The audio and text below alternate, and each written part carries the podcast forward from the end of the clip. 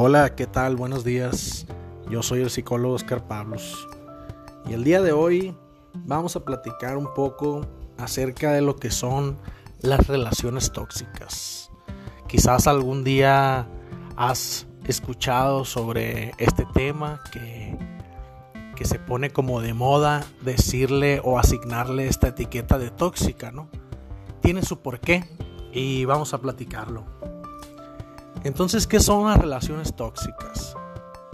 Son aquellas relaciones en las cuales una o las dos personas sufren mucho más de lo que experimentan dicha y placer por estar juntos.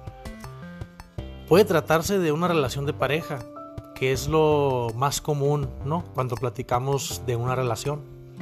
Pero también puede ser una relación de amistad, una amistad, una relación de trabajo, incluso una relación familiar. Y bueno, ¿y qué características podemos encontrar en las personas que mantienen estas relaciones tóxicas? Podemos encontrar muchísimas características, pero de las principales que puedo identificar, uno es la baja autoestima, otro es la codependencia emocional, la manipulación y el conformismo. Baja autoestima porque las personas tienen una percepción y una valoración de sí mismas negativo, ¿no? Y, se nota cuando los escuchas que se hacen preguntas así como, y es que si no estoy con esta persona, ¿quién me va a querer a mí? ¿O quién me va a cuidar? De codependencia emocional podemos hablar que es en donde se demanda el amor de una forma casi adictiva, ¿no? Aparecen expresiones así como que no puedo vivir sin ti, o si no estoy contigo me muero, no soy nada. Entonces el amor pasa a ser un sufrimiento cuando se transforma en una necesidad. Que a veces pudiera decir yo que más que necesidad es una necedad. Porque las personas necean y son víctimas de nunca encontrar la pareja perfecta o la conexión con alguien más. Comienzan a dudar de todo, ¿no? Algunas señales de alerta de relaciones tóxicas que encontramos eh, puede ser que la persona eh, interrumpa al hablar. Cada vez que quieres contar algo te interrumpa, que no te escuche, que siempre son protagonistas ¿no? en sus historias, que controlan el dinero en la casa, que utilizan la, la ironía y el sarcasmo, culpan a los demás de provocar su propio enojo, ¿no? Cuando me, he topado con muchas personas que son muy enojonas y explosivas y le echan la culpa a los demás de hacerlos enojar a ellos mismos. No piden disculpas, eligen los temas de conversación que quieren e ignoran todo lo demás, ¿no? Invalidan las emociones de los demás, descalifican, usan el chantaje, son déspotas y autoritarios y pues sobre todo violentos, ¿no? Y violentas, porque no estamos hablando en sí de un género, sino de una persona, una actitud, una situación. Entonces, lo que motiva a una persona a tener conductas tóxicas principalmente es la voluntad de tener el control completo de la relación, ya que en una relación tóxica el poder no se comparte.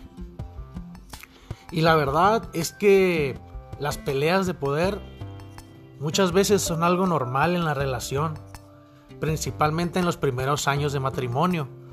El problema emerge cuando uno de los dos comienza a aprovecharse del otro, para que esa persona cumpla con todas las necesidades y necedades de ella misma. En la consulta me he topado con muchos casos.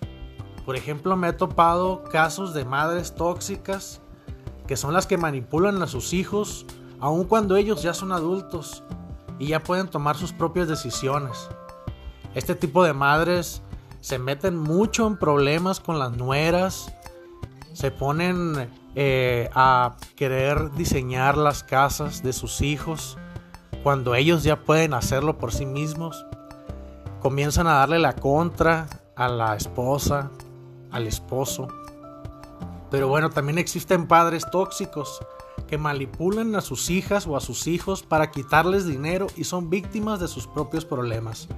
siempre buscan que la otra persona les solucione lo que sea por lo que estén pasando, ya sea una deuda o cualquier situación en la que necesiten del otro. Y también encontramos eh, niños tóxicos ¿no? que demandan en su hogar toda la atención, todo el dinero, maltratan a sus padres y los manipulan siempre para estar consiguiendo algo. Recuerdo ahorita a una persona a la que yo le estaba dando terapia y de pronto le habla a su hijo por teléfono. Y entonces el hijo le dice, mamá, ya salí de la prepa, salí temprano y quiero que vengas por mí. Entonces antes de contestarle, la mamá me dice a mí, mira, me dice, yo soy una persona tóxica, soy una mamá tóxica. ¿Por qué le digo? Porque le soluciono todas sus necesidades a él. A ver, le digo yo, le pregunto a la mamá, ¿tiene él la manera de llegar a su casa solo? Sí, me dice. Siempre, todos los días le doy 25, 30 pesos para la escuela. ¿Ok? ¿Hay alguna otra persona que pueda pasar por él que no seas tú? Sí, tiene un hermano que está en casa trabajando en home office, él, él pudiera pasar por él. Ok, le digo yo. Entonces, ¿qué vas a hacer? ¿Qué es lo que le estás enseñando si tú continúas con esta conducta tóxica, como dices tú, en donde, en donde le solucionas y no le permites que él tenga su propia experiencia de lo que sea que esté, que esté pasando su situación, que, que pueda resolver esa situación. Entonces ella le manda un mensaje y le dice, mi hijo me encuentro en terapia, eh, estoy ocupada, tengo apenas media hora aquí, me queda media hora, no puedo interrumpir al psicólogo, te pido que te, te vayas en camión a la escuela, digo a la casa, estaba en la escuela, te vayas a, a la casa en camión o le hables a tu hermano para que vaya por ti. Obviamente la reacción del hijo pues fue, oye mamá, ¿qué te pasa? Si estás desocupada, ¿por qué no vienes? Que no ves que está haciendo mucho sol y todas sus demandas, ¿no? Y sí, esta persona pues, este hijo estaba enojado porque como nunca le ponen un límite a sus necesidades o a sus necedades, pues es raro para la persona que tiene todo ese control que un día le quiten ese control. Comienza a ser un poco agresivo. Pero no es algo que no se pueda desaprender y aprender de nuevo. Entonces, bueno, ¿y qué hacemos frente a estas conductas tóxicas? Pues acabar con el autoengaño sería lo primero. Creo que sería el primer paso para poder salir de una relación tóxica. Reconocer que estás en una, ¿no? Preguntarte si tienes miedo antes o después de pasar tiempo juntos, si, te sientes intimidado o intimidada, si te sientes lastimado o lastimada, decepcionado por cosas que te dice esta persona. También necesitamos identificar las conductas tóxicas tanto de uno como del otro, porque sabemos qué decir nosotros para dañar a la otra persona. Y también sabemos que el otro conoce todas nuestras debilidades, ¿no?